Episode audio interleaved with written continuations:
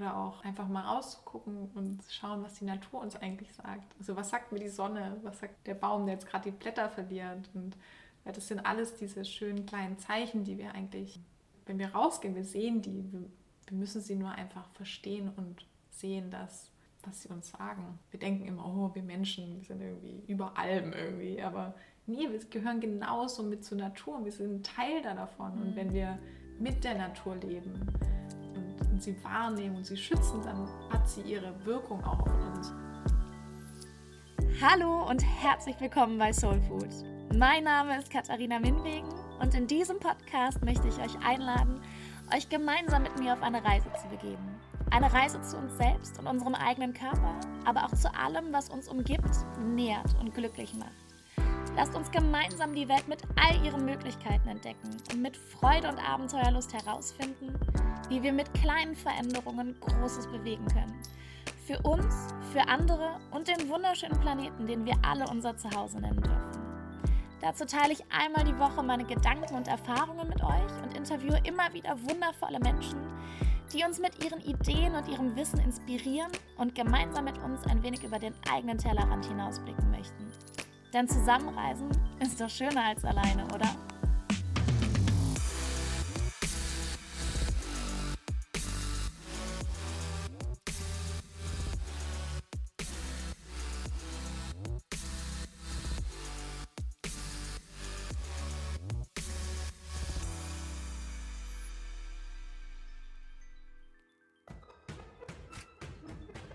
Hallo, schön, dass ihr dabei seid bei einer neuen Folge von Soul Food.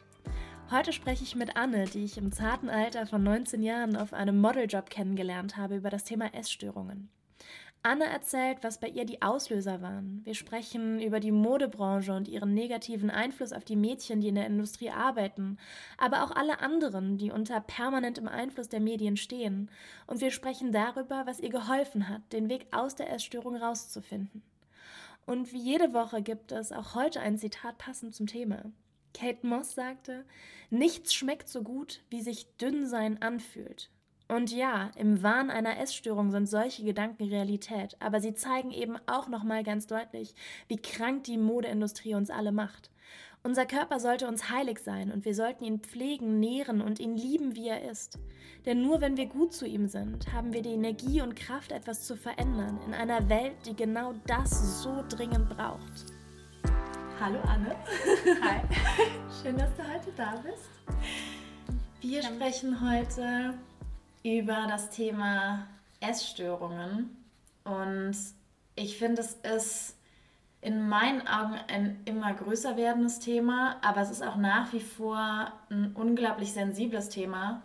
Und darum geht es uns beiden ja, glaube ich, auch, dass wir so ein bisschen zeigen, man darf auch über eine Essstörung sprechen. Und deshalb bin ich extrem dankbar, dass du hier heute sitzt. Na klar. Und ich würde jetzt gerne erstmal zu Beginn so ein bisschen zu den Wurzeln deiner Essstörung zurückgehen, weil ich glaube, wir sind ja beide auch Menschen, die sehr viel ja, sich mit dem Thema auseinandergesetzt haben mhm. und sehr genau hingeschaut haben, boah, wo hat das bei mir eigentlich angefangen und wo kommt das her? Was würdest du sagen, waren so bei dir die Auslöser und wo hat es angefangen? Ja, grundsätzlich ist es immer schwer zu sagen. Mhm. Also ich glaube, das sind dann immer so ganz viele Kleinigkeiten, die plötzlich zusammenkommen und dann gibt es den einen großen Auslöser und plötzlich bist du drin. Ich glaube, ich muss ganz vorne. Ja, gerne. Wir haben ja Zeit. ähm, ich war ein kleines Mädchen, die immer Ballerina werden wollte. Ich mhm. fand das so traumhaft schön, wie diese Frauen da vor sich hin tanzen und oh, das war einfach wirklich schon als Dreijährige, ich wollte unbedingt ins Ballett. Und ne, wie wir alle wissen, sehen ja diese ganzen Tänzerinnen sind unfassbar schlank. Und ich hatte dann das Glück, dass ich RSG, also rhythmische Sportgymnastik, für mich ähm, gefunden habe, als ich ähm, ein kleines Kind war und bin dann da auch in den Kader aufgestiegen. Und ähm, zur rhythmischen Sportgymnastik ist natürlich Ballett auch ein ganz, ganz großer Teil davon. Ende vom Lied ist, dass später, als ich dann, glaube so acht war oder so, war es auch Standard, dass man plötzlich gewogen wurde. Und keine, also ich habe mir als Kind da äh, ehrlich gesagt gar nicht so viel dabei gedacht, aber das sind natürlich so kleine Dinge, die irgendwie wir haben uns halt da auf die Wahl gestellt und ne, okay. Und, Aber ähm, ganz kurz, ne. weil das finde ich, find ich krass.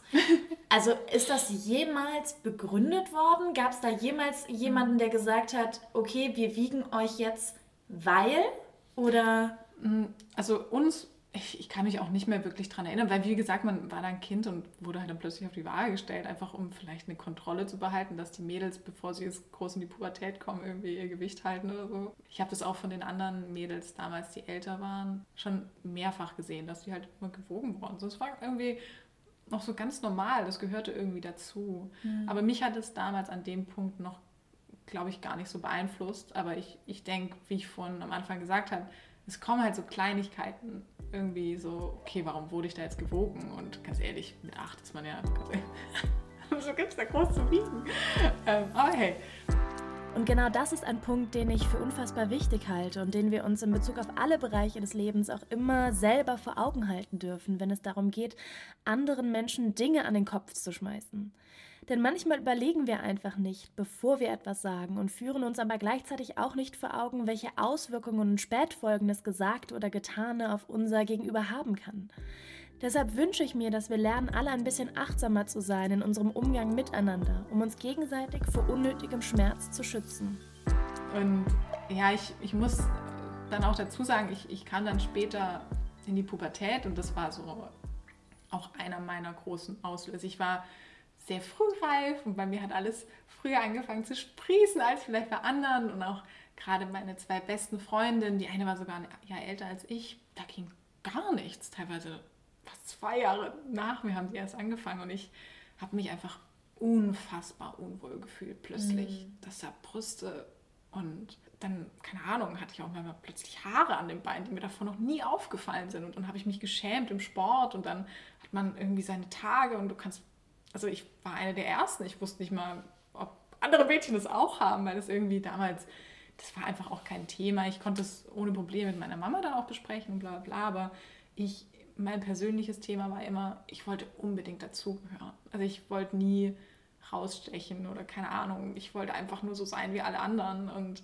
habe mich da unfassbar unwohl gefühlt. Also ich weiß auch noch, gerade zu der Zeit, als man dann so Konfirmation hat und so, da war, mhm. das war meine schlimmste Zeit. Ich habe mich ganz, ganz hässlich gefühlt, einfach weil meine Hormone plötzlich durchgedreht sind. Ich habe Pickel gekriegt und ich habe mich fast nicht mehr wiedererkannt und habe einfach nichts gesehen bei meinen anderen Freunden. Die waren alle so, halt noch so ganz normal. Die hatten keine Brüste und nichts. Und das war schon schlimm für mich. Und so hat es dann angefangen, waren das auch so die ersten Zeichen, dass, wo man dann so, ja, also vielleicht achte ich jetzt ein bisschen mehr auf meine Ernährung. Und dann ging das so relativ schleichend. Ein anderer Punkt war auch also ich habe das große Glück, dass ich die Größe, also dieselbe Größe habe wie meine Mama und wir haben uns immer die Klamotten geteilt. Also als ich dann irgendwie in Anführungszeichen ausgewachsen war, wir haben immer die Klamotten miteinander geteilt. Was ja voll cool ist, weil dann hat man quasi zwei Kleiderschränke. Aber plötzlich habe ich gemerkt, dass ich nicht mehr in die Hosen von meiner Mama reinpasse. Und es war eben auch so um diese Zeit, so, keine Ahnung, Konfirmation oder so.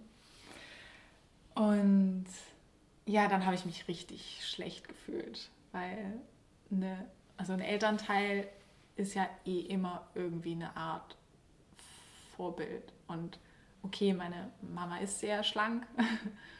Mm, und das beeinflusst schon vieles. Es ist total unterbewusst, auch wenn mir das damals gar nicht so ähm, klar war. Und ja, dann fängt alles an, wie es eben anfängt, die ersten kleinen Diäten und ähm, dann funktioniert es gut und ich bin eh sehr wenn ich was mache, dann zu 100 Prozent und ich kenne dann da keinen. Also das fällt mir dann auch nicht schwer, weil das, ich habe da so ein Ziel und das muss dann erreicht werden. Und bin dann da total drin aufgegangen und habe dann auch relativ schnell abgenommen und in dieser Zeit, gut, ich habe es dann wahrscheinlich auch natürlich übertrieben, das ist auch ein Teil meines Charakters. ähm, ja, ähm, habe ich dann, bin ich auch ins Modeln gerutscht. Mhm. Ähm, das war alles totaler Zufall und ja, war nie geplant, aber wie wir alle wissen, ist der Modeljob jetzt auch nicht bekannt dafür, dass die irgendwie deinen Körper embracen, so wie er eben nun mal ist. Und das hat das alles dann nochmal gefördert. Also ich bin dann wirklich einfach, ich wollte dann plötzlich einfach am liebsten immer dünner werden. Und das ähm, ja, war dann irgendwann wirklich ein großes Thema, weil ich nicht mehr im Spiegel gesehen habe, wie dünn ich plötzlich war. Ja, ja, das ist ja leider eben so eine Begleiterscheinung von Essstörungen, dass du, dass deine Körperwahrnehmung mhm. einfach sich völlig verschiebt und selbst wenn du eigentlich im totalen Bereich des Untergewichtes bist und guckst in den Spiegel und hast aber trotzdem das Gefühl, du mhm. bist halt. Du, du findest immer noch was, was absolut ist. Du willst ja. es immer noch. Bei mir war es immer das Thema. Also ich weiß nicht, ob andere das auch haben. Also ich, bei mir waren es die Beine. Die Beine konnten nie dünn genug sein. Mhm. Nie dünn genug. Und die, das war so mein Maßstab. Ich habe immer nur in dem Spiel geguckt und habe nur geguckt, okay, wie, wie, wie diese, ich wusste ja später, dass das irgendwie ein Ding auf Instagram dann plötzlich geworden ist, wie diese Lücke zwischen dem Best war mhm. absolut meine das musste perfekt und groß. Es war total, also wenn, wenn ich jetzt darüber nachdenke, das ist wirklich total bescheuert, was man sich zusammenspinnt an Perfektion, was man denkt und dann ist alles besser. Bullshit. Und hier muss sich vor allem auf Seiten der Modebranche und der Medien noch so viel verändern. Wie kann es sein, dass bereits Kinder und Jugendliche mit Idealen konfrontiert werden, die definitiv nicht erreichbar sind, nämlich ganz einfach, weil sie nicht echt sind? Wer die Branche kennt, der weiß, dass da draußen kein einziges Foto existiert, das nicht hinterher noch nachbearbeitet wird. Die Hüfte ist schön schmal, die Haut unfassbar rein und die Brüste haben die perfekte Größe. Photoshop sei Dank. Das muss aufhören, denn ansonsten wird der Schönheitswahn, der in meinen Augen bereits allgegenwärtig ist, niemals aufhören. Und so wird es uns nie gelingen, unsere wahre innere Schönheit zu erkennen. Das ist schon ähm, ein total schräger Kreislauf, wenn du plötzlich so reingezogen bist und du kommst da einfach überhaupt nicht mehr raus. Ja, und es ist ja auch so dieses, ja, es ist total, es ist total schräg. Das ist natürlich in, in dem Augenblick ist überhaupt, ist mhm. gar nicht bewusst, mhm. wie schräg das eigentlich ist. Und es wird dir, glaube ich, dann auch erst mit einem gewissen Abstand klar, in was für krassen Gedankenmustern man da ja. eigentlich gefangen ist. Und Total. genau das, was du gerade gesagt hast, so diese, diese Negativspirale, das ist halt wirklich so ein, dadurch, dass es so ein schleichender Prozess ist, ist es, glaube ich, auch unglaublich schwer, jemanden, der in diesem Negativstrudel drin ist, zu greifen, mhm. weil man das oft auch einfach am Anfang gar nicht merkt, auch mhm. als Außenstehender. Jetzt würde ich aber super gern noch mal ganz kurz zurückspringen, weil das natürlich auch, also da kannst du jetzt frei entscheiden, wie tief du da reingehen möchtest, aber du hast ja eben schon gesagt, so ja, und dann haben mir auf einmal die Sachen von meiner Mama nicht mehr gepasst und deine Mama hat ja auch eine Essstörung, oder? Ja, ich sag mal so, sie ist sehr, sehr dünn. Ja. Aber da muss ich auch dazu sagen, ich, ich habe nie als Kind oder Jugendliche wahrgenommen, dass jetzt irgendwie besonders wenig ist. Ja. Also es war für mich nie so, oh, Mama ist irgendwie weniger als ich. Oder es war nie so ein Thema, es war immer eher so der Körper, wie sie aussieht. Also für mich war echt alles so, Hauptsache man ist schön schlank. Also, mhm. Und das, das hat mich sehr beeinflusst. Dann eben plötzlich, weil ich eben irgendwie nicht mehr so schön dünn war wie die Mama. Oder halt eben meine, meine Vorbilder, die Ballerinas und die in der RSG. Und man hat ja einfach so Ideale, die man, denen man nachstrebt. Also, also ganz ehrlich, als Teenager ist man eben so. Auch wenn ich jetzt heute mit ein bisschen über 30 das jetzt nicht mehr so sehe. Aber damals, man, man hat eben Leute gehabt, an denen man aufsieht. Ja, aber du willst jetzt nicht sagen, weil das, also ich versuche mich da halt rein ja. zu versetzen, weil ich bin tatsächlich in einem, also ich glaube, ich nehme meine Mama immer so als das Beispiel für, also ich sage immer, gefühlt ist meine Mutter der letzte Mensch, der noch existiert, der halt wirklich einfach nicht übers Essen nachdenkt. Die isst halt einfach, was sich gut anfühlt ja. und die ernährt sich sehr bewusst und das habe ich als Kind auch mitbekommen und die ist wirklich, für die ist das so ein, so wie es halt eigentlich sein sollte. Ja. Das ist ganz natürlich und deshalb versuche ich mich da gerade so reinzuversetzen, mhm. wie das ist, wenn man als Kind eben ja mit einem Elternteil groß mhm. wird, weil das natürlich einen Einfluss hat. Und ich glaube, das finde ich, so, find ich so spannend. Ich glaube, dass es im Endeffekt eigentlich fast egal ist, ob das jetzt die eigene Mutter ja. ist oder ob das irgendwie ein anderes Vorbild ist, weil ich glaube, dass ich zum Beispiel in dem Sinne auch so meine Mutter nie gesehen habe, mhm. aber ich hatte sicher andere naja. Vorbilder und Ideale, naja. die ich dann quasi so angestrebt mhm. habe. Ja, aber ähm, was, also ich, ich, wusste immer, dass sie mich versteht. Mhm. Also, dass sie versteht, was mir durch den Kopf geht. Und das ist ähm, in so einer Situation sehr viel wert, weil du fühlst dich von keinem wirklich verstanden. Kein Total. Mensch versteht, was in deinem seltsamen Hirn da plötzlich los ist, warum du so dünn bist. Und du, also ich war auch, ich wollte nie Aufmerksamkeit damit. Also mir war das mhm. unangenehm, dass plötzlich Leute mich fragen, Gott, du bist so dünn, wir machen uns Sorgen. Das wollte ich nicht. Mhm. Und da war das schon schön, dass ich meine Mama da hatte, die wusste, wie ich mich fühle. Also sie kannte auch die Tricks und Kniffe, wie wir dann das Essen verstecken vom Tisch, wie das da plötzlich dann nicht mehr da ist und ach, Also sie, sie kennt ja die Spielregeln, die wir da alle haben oder auch dieses ewig lang rumgeknapper und dann reden wir ganz viel am Tisch und wir alle haben diese seltsamen Angewohnheiten. Ich erkenne die bis heute noch, wenn ich irgendwo in einem Restaurant jemanden sehe, der offensichtlich eine Essstörung hat, mhm. weil ich sehe das denen an, wie sie essen, wie sie sich verhalten. Das, ich konnte dann meiner Mutter nichts vormachen. Mhm. Deswegen war das ganz früh ein ganz klares Thema bei uns. Also ich habe auch teilweise heulend neben der Pfanne gestanden, wenn sie irgendwas angebraten hat, weil ich ich konnte es nicht sehen, dass da Öl reinkommt oder so. Ne? Also, und da war sie dann nicht wütend, sondern sie hat halt mich verstanden.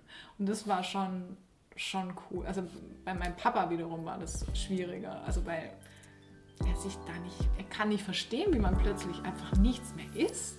Und auch für mich war das in meinem Heilungsprozess ein riesiger Faktor. Und ich glaube, ich hätte meinen Leidensweg deutlich verkürzen können, wenn ich vor zehn Jahren jemanden gehabt hätte, der mir sagt, Katharina, ich verstehe dich, weil ich damals genau das Gleiche durchgemacht habe wie du.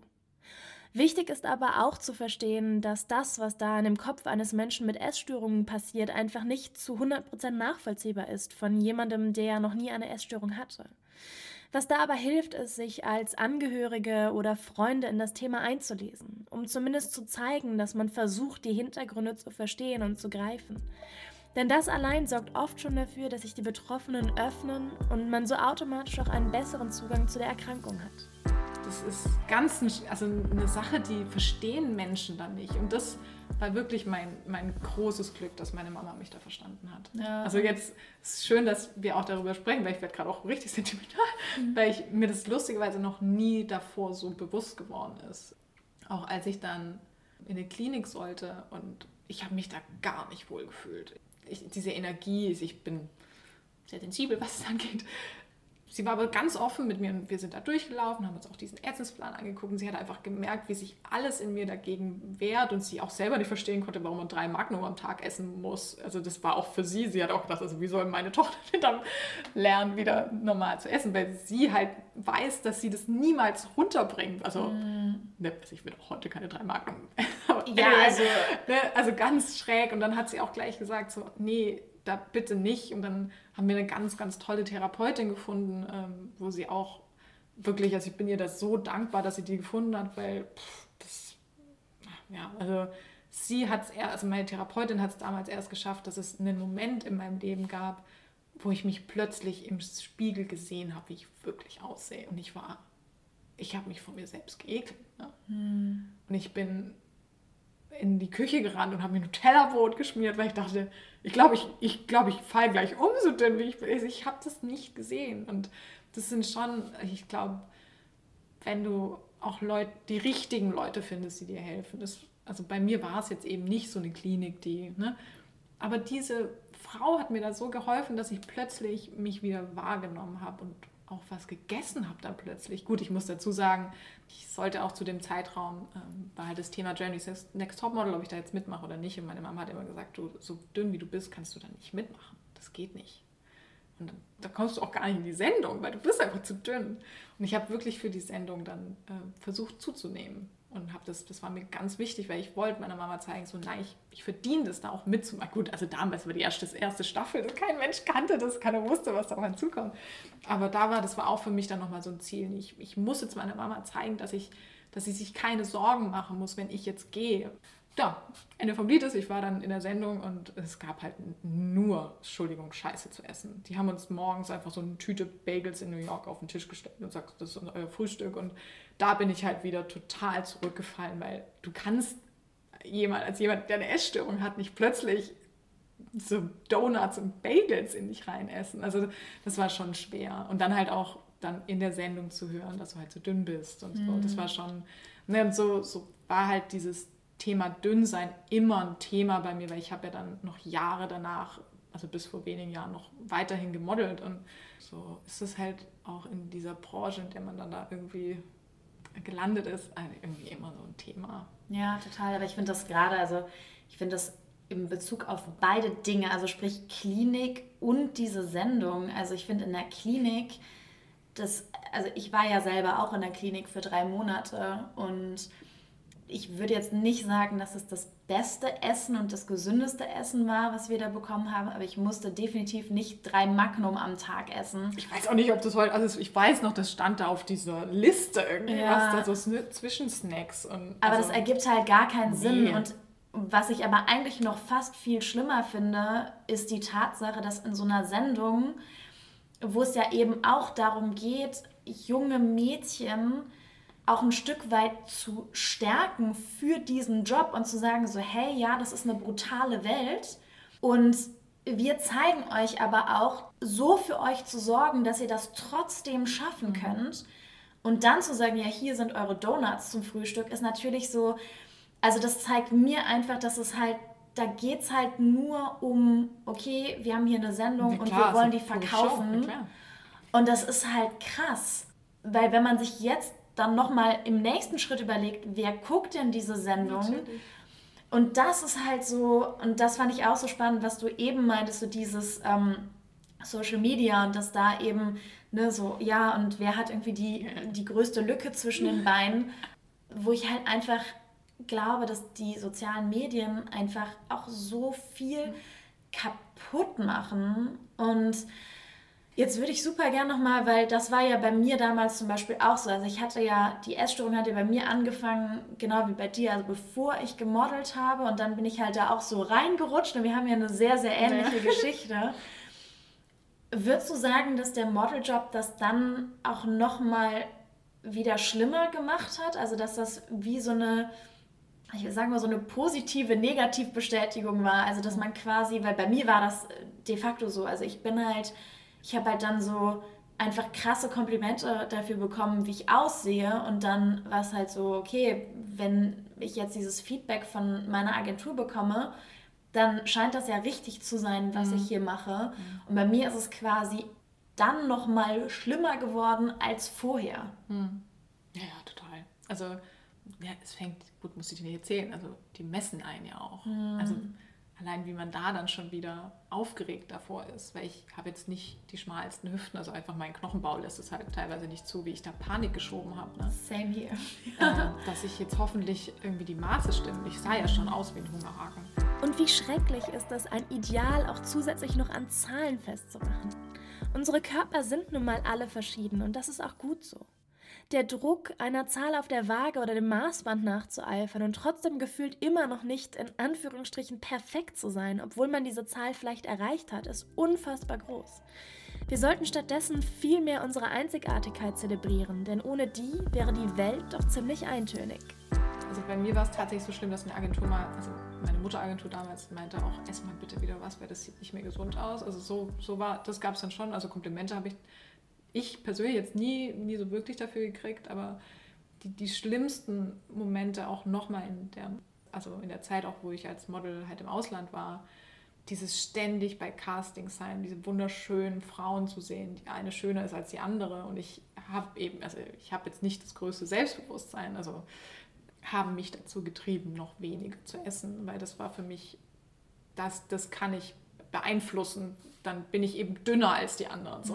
Mhm. Und da habe ich immer gemerkt, im Ausland, wenn ich täglich auf so, so vielen Castings stand, ähm, das hat mich mega beeinflusst, dass ich noch dünner geworden bin und teilweise auch, dann habe ich mal Fotos von, von einem Testshooting oder so, ich weiß nicht mehr, ehrlich gesagt, meinen Eltern geschickt und die haben die gesehen und haben gesagt, Mädchen, du kommst sofort nach Hause.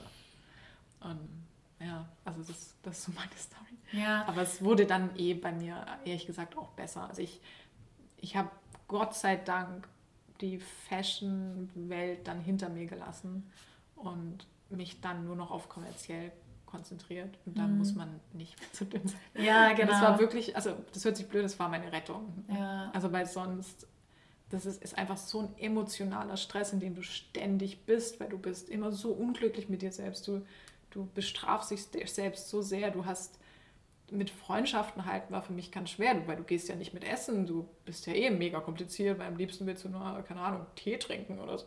Also das hat mein ganzes Leben total beeinflusst. Und deswegen, ich war sehr froh, als es dann, als zumindest aus der beruflichen Seite nicht mehr dieser Hardcore-Druck gefühlte, also ob es jemals Druck gab, weiß ich nicht, aber dass ich so, so, so dünn sein muss. Also ich musste jetzt plötzlich nicht mehr in die, in die Jeans reinpassen und so. Und ich habe auch ja, damals in der Fashion-Welt die schrägsten Sachen gehört, dass ich immer noch nicht dünn genug sei.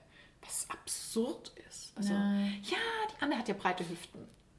Was, ja, ich kann es mir ja nicht noch absägen. Ne? Also, und das ist halt ach, so traurig. Es ist super traurig und das Ding ist halt auch, also ne, das ist jetzt schon so ein bisschen noch einen Schritt weiter gedacht, weil je mehr ich mit anderen Mädels rede, die auch in der Branche tätig waren, desto mehr häufen sich diese Geschichten, mhm. wo ich halt sage, okay, wir müssen was verändern. Ja. Also das kann halt so nicht sein. Ich meine, ich weiß nicht, wie alt du damals warst. Ich bin mit 19 nach Paris gegangen und war halt schon, ich war in Anführungsstrichen schon 19. Mhm. Ich habe Mädchen getroffen, die waren 14, ja. 15 die sind ja noch mal viel weniger mhm. gefestigt. Also ich würde nicht von mir behaupten, damals gefestigt gewesen zu sein. Ich auch nicht. Aber ich glaube, dass es eine 15-Jährige in der Regel ja. noch viel weniger ist. Und das macht mich gerade richtig wütend, mhm. weil das ja auch von der Fashion-Industrie, ich weiß nicht, ich habe irgendwann, das ist schon Jahre her, habe ich mal so eine krasse Doku über Karl Lagerfeld gesehen, wo Karl Lagerfeld da echt steht und sagt so, ja, nee, und Essstörungen in unserer, in unserer Branche gibt es das nicht. Meine Mädchen sind nicht zu dünn. Sage, äh. ist das dein, ist das dein Ernst? Also, ihr macht uns, also ihr tragt auf jeden Fall eine Teilschuld. Ich will mhm. euch nicht die hundertprozentige Schuld geben, aber das wird natürlich verstärkt dadurch. Okay. Und das finde ich halt so finde ich so traurig. Und bei mir war es tatsächlich damals auch so, so ein bisschen die Rettung, als ich dann gesagt habe, ich arbeite gar nicht mehr im Ausland, ja. sondern nur noch in Deutschland. Genau. Und dann hieß es halt auch, weiß ich noch, wie ich damals in Hamburg war und dann die Hamburger Agentur damals gesagt hat, so, wir finden dich super, aber so können wir nicht mit dir arbeiten. Mhm. Also du mhm. musst mindestens fünf ja. Kilo zunehmen, ja. weil ansonsten sagen die Kunden, passt du halt eh nicht in unsere Klamotten rein ne, das Ausland war für mich ja. immer noch so mal so ja. ein Punkt, wo ich dachte, wo ich dann nochmal wirklich richtig dünn wurde. Ja. Okay, das heißt, dann war quasi für dich so der Druck weg. Würdest du denn sagen, dass es noch andere Dinge gab, die dir auf diesem Weg da raus, weil du warst ja nie in der Klinik und ähm, auch da nochmal, ich glaube, dass es auch unglaublich individuell und unglaublich ja, schwierig ist, da so das Passende für sich zu finden. Mhm. Aber was hast du dann für dich für Mechanismen gefunden, um dich da wieder rauszuholen? Ja, das ist eine gute Frage. Also es hat schon lange gedauert. Also ich hatte mhm. wirklich meine, immer wieder meine Löcher, wo ich dann wieder reingefallen bin und nichts gegessen habe. Und dann wieder besser. Mhm. Ich weiß nicht, das, das hört sich blöd an, aber als ich dann meinen, also jetzt Mann damals, Freund, kennengelernt habe, habe ich da wirklich so eine Seele gefunden, die mich irgendwie verstanden hat. Also ich hatte oft die, auch in Beziehungen, die haben das nicht so verstanden, warum ich so schräg, also in deren Augen ja so schräg mich verhalte. Das kann ich nicht essen oder, oder, oder nur den Pizzarand oder weißt ne, was man da für seltsame Dinge einfach tut oder nur so Joghurt an isst und dann wieder reinstellt. Das sind ja so, da muss man auch erstmal jemanden finden, der das irgendwie versteht, dass du einfach eine Essstörung hast. Ne? Und ähm, ja, ich habe ihn da kennengelernt und er hat mich einfach irgendwie verstanden und genauso genommen, wie ich bin und habe mich irgendwie so, ja, verstanden gefühlt. Und dann habe ich wirklich gemerkt, dass in den Jahren habe ich plötzlich, irgendwie hat sich mein Essverhalten von ganz allein geändert. Aber ich habe es lange auch nie so richtig aus dem Kopf gekriegt. Also irgendwie ich höre das auch von anderen, es begleitet einen immer irgendwie. Also das kriegt man auch nicht weg und das ist, denke ich, auch okay. Also ich habe da total den Frieden mitgeschlossen, aber ich habe eben jegliches Gefühl für Essen verloren. Mhm. Also was es heißt, wann, wie, was essen, wie viel isst man. Ich war wirklich teilweise so aufgeschmissen. Ist, die, ist die Portion jetzt zu groß oder zu klein? Was mache ich denn jetzt? Und, also ich, ne, weil ich halt einfach mir über so viele Jahre so ein seltsames, krankhaftes Essverhalten angeeignet habe, dass ich gar nicht mehr wusste, wie man eigentlich wirklich isst. Und dann nur Rohzeug, dann nur das und dann habe ich die Diät mal probiert und vielleicht ist das ja gut. Und dann habe ich dummerweise zwischendurch noch die Diagnose Hashimoto irgendwie gekriegt. Also du tendierst ja, ja eigentlich eher schwerer abzunehmen, ne? was, wo ich auch dachte, Gott, wie, warum bin ich damit auch noch bestraft? Und, also weil dein Stoffwechsel funktioniert da halt nicht mehr so gut. Und Hashimoto ist eine Autoimmunerkrankung, die die Schilddrüse betrifft, wobei Frauen deutlich häufiger betroffen sind als Männer. Es gibt zwei verschiedene Formen der Erkrankung. Bei der einen vergrößert sich die Schilddrüse, während sie in ihrer Funktion immer schwächer wird. Und bei der anderen wird das Schilddrüsengewebe vom Körper zerstört, weshalb es sich um eine Autoimmunerkrankung handelt. Häufige Symptome bei Hashimoto sind Müdigkeit, Konzentrationsprobleme, Gewichtszunahme und Zyklusstörungen. Ja, dann in den letzten Jahren hat mir ehrlich gesagt der Ayurveda wieder ein Gefühl dafür gegeben, was es heißt, wann esse ich wie und was ist gut für mich und hör doch einfach mal auf deinen Bauch und so. Ja, einfach. Ja. Ne? Also, das ist ja, ja, natürlich. Ja, ja, klar. Ja. Das ist es halt. Also ich, ich finde das so interessant, dass ich benutze dieses Wort auch so oft. Mhm. Ich finde das so interessant, weil ich glaube, dass selbst jemand, der keine Essstörung ja. hat, dadurch, dass wir halt von den Medien so krass beeinflusst sind, dass es selbst für jemanden, der, der würde nie die Diagnose bekommen, Essstörung, aber selbst für jemand, der normal mhm. eigentlich ist, würde mhm. es, glaube ich, trotzdem heute nicht einfach sein zu wissen, was brauche ich denn jetzt eigentlich, weil wir so krass ja. überflutet werden. Ja. Gut, wir leben, also ne, wir zwei leben in Berlin, wir können an mhm. jeder Ecke das beste Essen essen, ob das jetzt frittiert ist oder roh oder in Plastik eingepackt oder hey, wir haben immer die Chance zu essen. Mhm. Und viele essen auch super viel und manche sagen, oh, ich habe den ganzen Tag noch gar nichts gegessen und weiß andere, also es ist immer, immer so ganz, für mich war das ganz schwer zu greifen, wie man das, wie, wie verhalte ich mich denn jetzt mhm. eigentlich wieder? Und ja, da habe ich dann irgendwie mit einem Porridge morgens angefangen, weißt du, also so, so ganz basic. So, ah, okay, wie lange hält es jetzt irgendwie? Und ah, cool. habe mich dann da so, so rangetastet, wie, wie für mich mein perfektes Essverhalten vielleicht aussehen könnte. Und dann über, die Jahre pendelt sich das dann ein und du kriegst dann einfach wirklich wieder ein Gefühl dafür und merkst auch einfach, wie du dich dann auch mit dem Essen fühlst und was die einzelnen Zutaten für Auswirkungen auf dich haben, wie du dich damit fühlst und keine Ahnung. Also schon sehr spannend. Also besonders wenn man da ein bisschen gestört früher mit umgegangen ist, ist auf einmal plötzlich Nahrung wieder so was Neues und Interessantes und oh, das ist das und das und stimmt, das könnte ich mir mal kochen. Also es wurde auf einmal wieder so eine ganz neue Welt offen, die so spannend eigentlich ja. ist und so wunderschön. Essen und Kochen ist eigentlich das Schönste und Wichtigste, was wir haben auf der Welt. Also das wurde mir halt eben auch besonders bewusst, als ich halt meinen Papa verloren habe, weil äh, er, er wollte halt ähm, nicht mehr, nicht mehr mit seiner Krankheit, die er hat, weiterleben und seine einzige Art und Weise ist, war, sich umzubringen, war halt aufzuhören zu essen und zu trinken. Mhm. Und das hat auch nochmal ganz viel in mir getriggert, wo ich dachte, krass, ey, und ich war so blöd und habe mir jahrelang habe ich nichts gegessen, mhm. weil ich irgendwie schön sein wollte und ich muss, also wie verrückt ist es, dass ich jetzt plötzlich meinem Papa beim Verhungern zugucke, ne? obwohl er mir damals beim Verhungern fast zugeguckt hat. Mhm. Schon schräg und das das hat mir nochmal ganz viel gezeigt, einfach wie, wie wertvoll und wichtig Essen ist und das richtige Essen, was dich schön, gesund und glücklich macht. Also das hat es mir echt gezeigt.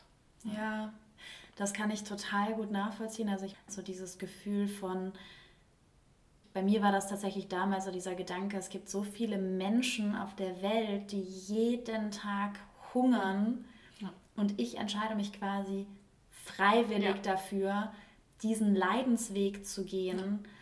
Und was ich eben auch so schön fand, was du gesagt hast, und das ist, und ich glaube, das können wir das ist so, ein, das ist so eine Botschaft, die ich ja auch immer versuche, so eine, so eine Message, wo ich immer sage, so Leute, das dürft ihr alle machen, egal ob ihr eine Essstörung als Background habt oder nicht, aber kommt mal wieder mit eurem Körper in Kontakt, mhm. Weil wir haben das alle verloren, wir wissen alle, genau wie du eben meintest, so ja, wir haben permanent können wir essen, ob wir jetzt in den Supermarkt gehen oder irgendwie ins Restaurant nebenan, also es ist permanent steht was zur Verfügung und dadurch verlernen wir natürlich komplett auf unseren Körper zu hören und zu schauen, ja, okay, ich könnte jetzt, es ist genau wie diese klassische Mittagspause um 13 mhm. Uhr. So, ja, man isst halt was, aber mal kurz zu überlegen und mal in sich reinzuhorchen und zu schauen, habe ich denn jetzt gerade überhaupt Hunger? Und wenn nicht, dann nutze ich vielleicht meine Mittagspause und mache was anderes und setze mich in eine Ecke und lese ein Buch oder höre einen Podcast oder gehe einfach eine Runde spazieren und esse halt später was. Ja. Und das finde ich so wichtig, dass wir das alle wieder lernen, eben nach innen zu schauen. Das ist natürlich schwieriger, wenn man so eine Vorgeschichte hat. Und zusätzlich noch, und das hast du auch gerade so schön gesagt, dieses Nahrung ist etwas, was uns gut tut. Und ich habe das Gefühl, dass es für ganz viele Menschen ist Nahrung so dieses, okay, ich habe Hunger, hm. ich esse was, Hauptsache ich werde satt. Genau. Hauptsache der Hunger ist weg.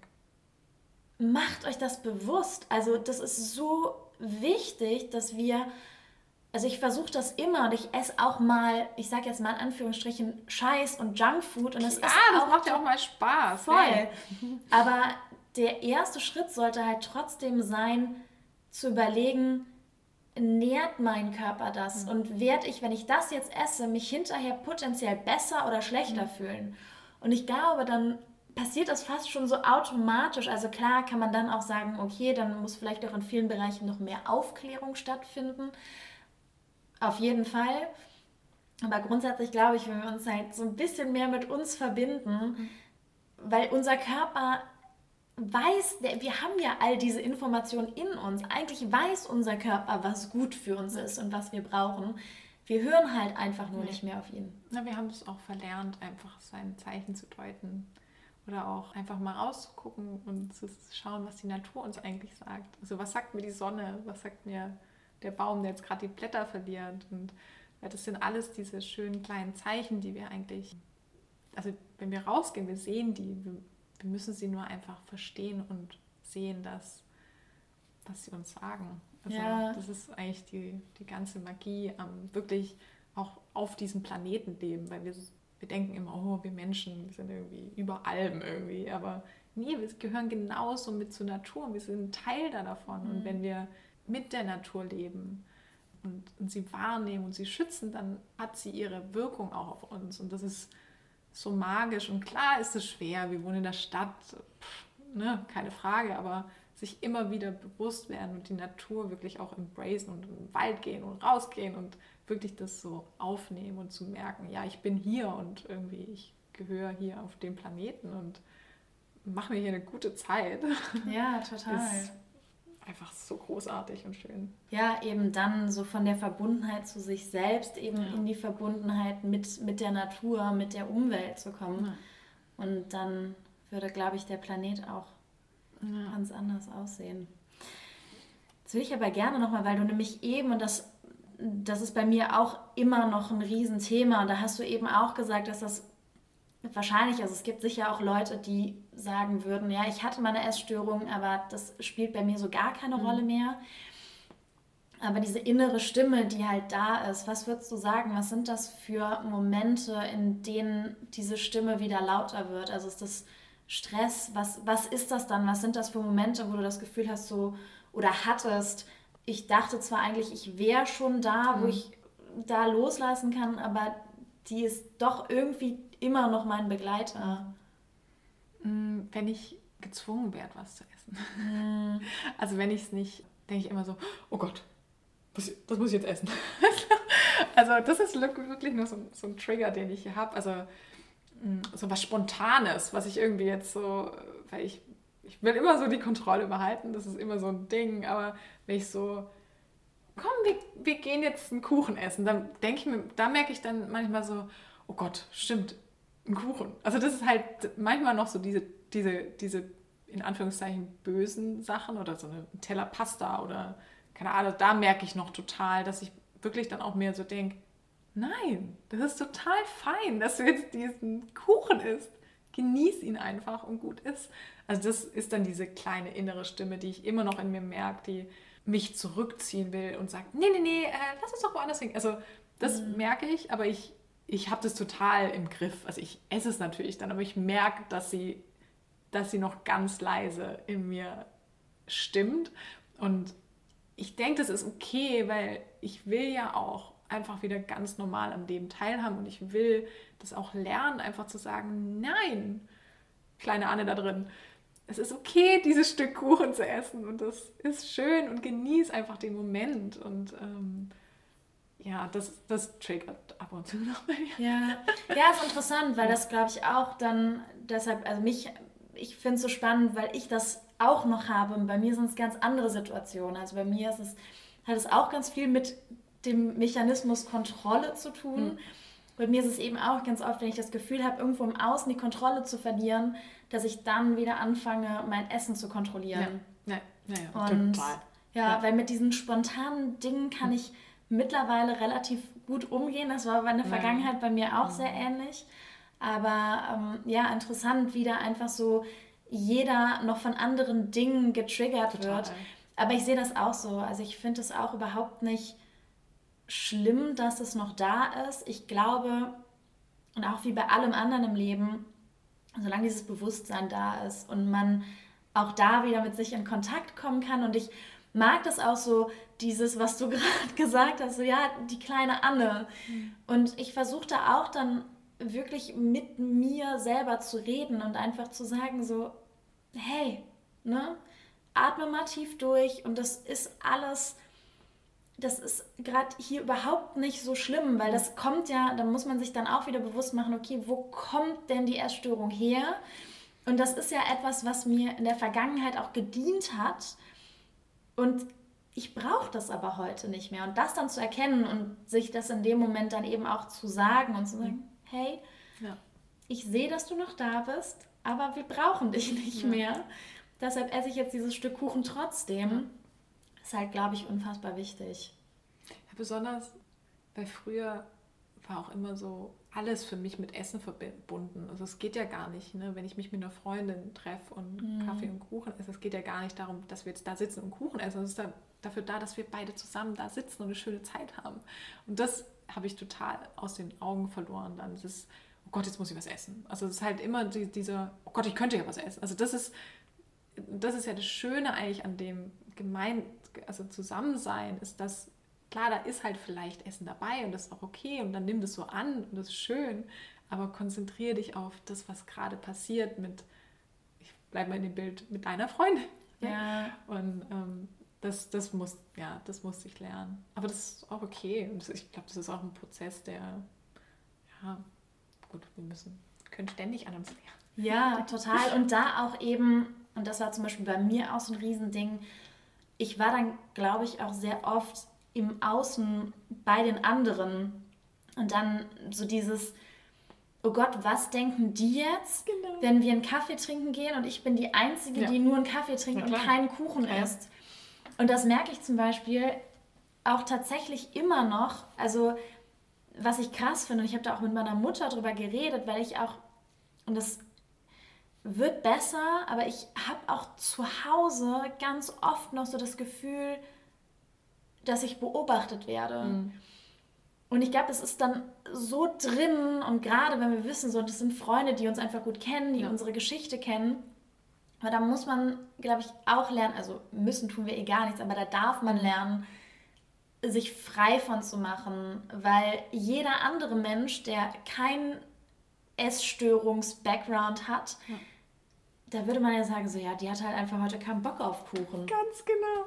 Aber du, das meinte ich vorher nämlich auch damit, weißt du, denkst immer, alles dreht sich nur um Essen. Mm. Und das ist ja mhm. Blödsinn. Total. Ne? Und, und heutzutage, ne, wenn eine Freundin spontan anruft, du, wir treffen uns, ich, ich habe noch voll Hunger, dann sage ich, ja, ich habe gerade gegessen, ich stelle mir dann einfach einen Tee. Und früher hätte ich mir den Kopf darüber mm. zerbrochen. Und jetzt denke ich mir so, ja, einfach ehrlich sein. Das ist überhaupt kein Deal. Ne? Das, es dreht sich nicht immer alles nur ums Essen. Ja.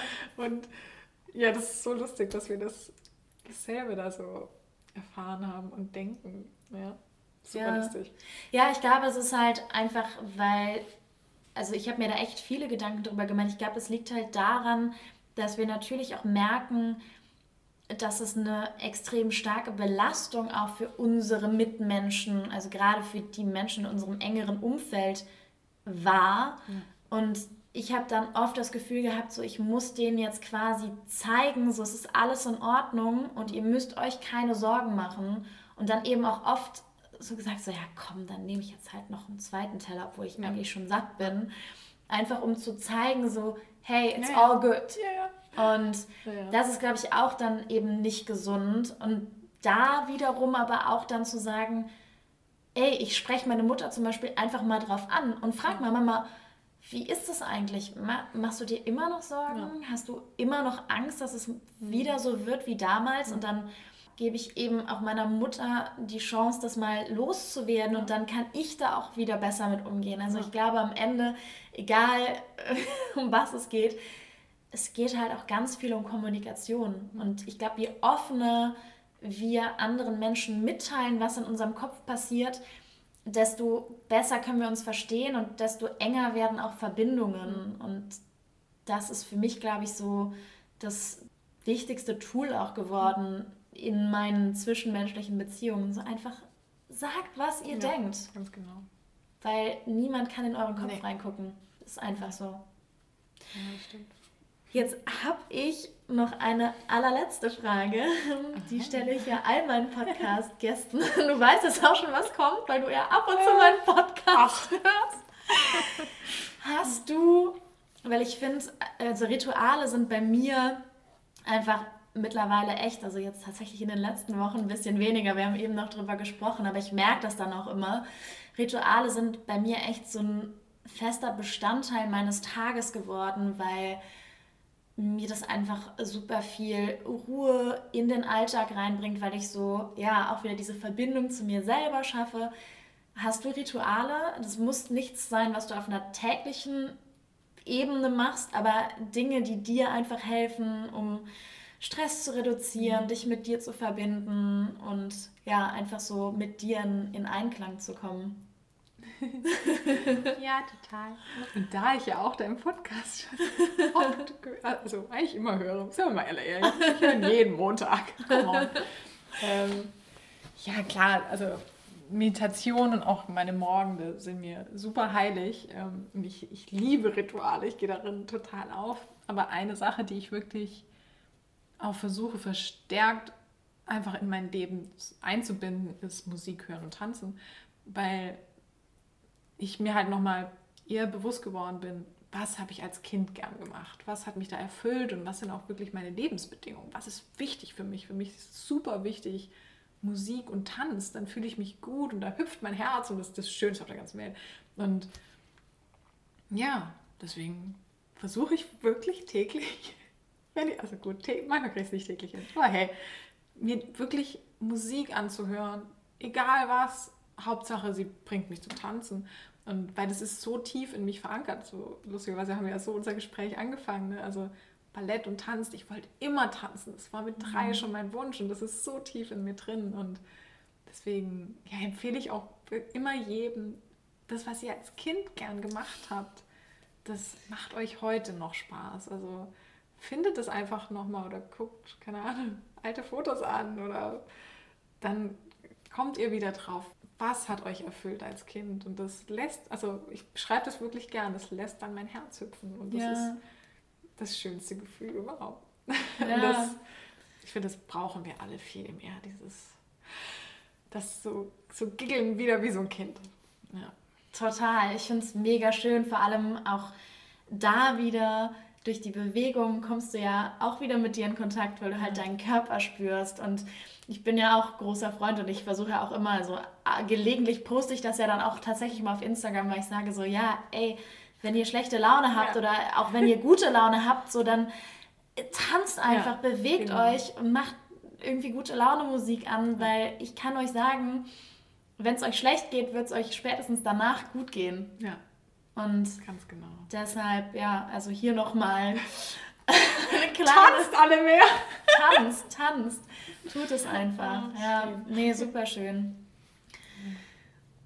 Vielen, vielen Dank, dass du dir Zeit genommen hast. Ich habe zu danken. Ich hoffe, dass wir viele Menschen ja in erster Linie eben inspirieren können, offen zu reden über dieses Thema, ja. auch wenn es ein schweres Thema ist, aber einfach ja wirklich in die Kommunikation zu gehen und zu sagen, gerade in der Familie mit den engsten Freunden, redet drüber, weil ich glaube, gemeinsam können wir eher eine Lösung finden und zusammen sind wir immer stärker als alleine. Ich hoffe so sehr, dass diese sehr emotionale Folge sowohl Betroffenen als auch Angehörigen zeigen konnte, wie wichtig es ist, offen über diese Erkrankung zu sprechen. Und ich wünsche mir sehr, dass das Interview vielleicht auch ein bisschen wachgerüttelt hat, wenn es darum geht, achtsamer miteinander umzugehen und unsere Worte bewusster zu wählen. Denn wir wissen nie, was sie schlussendlich in unserem Gegenüber auslösen können. Ich verlinke euch Annes wunderschönes Instagram-Profil in den Show Notes. Schreibt mir gerne auch ein Feedback zu der Folge und teilt eure eigenen Erfahrungen zu dem Thema mit mir, entweder per Mail oder per Instagram. Und jetzt wünsche ich euch einen ganz wundervollen Start in die neue Woche.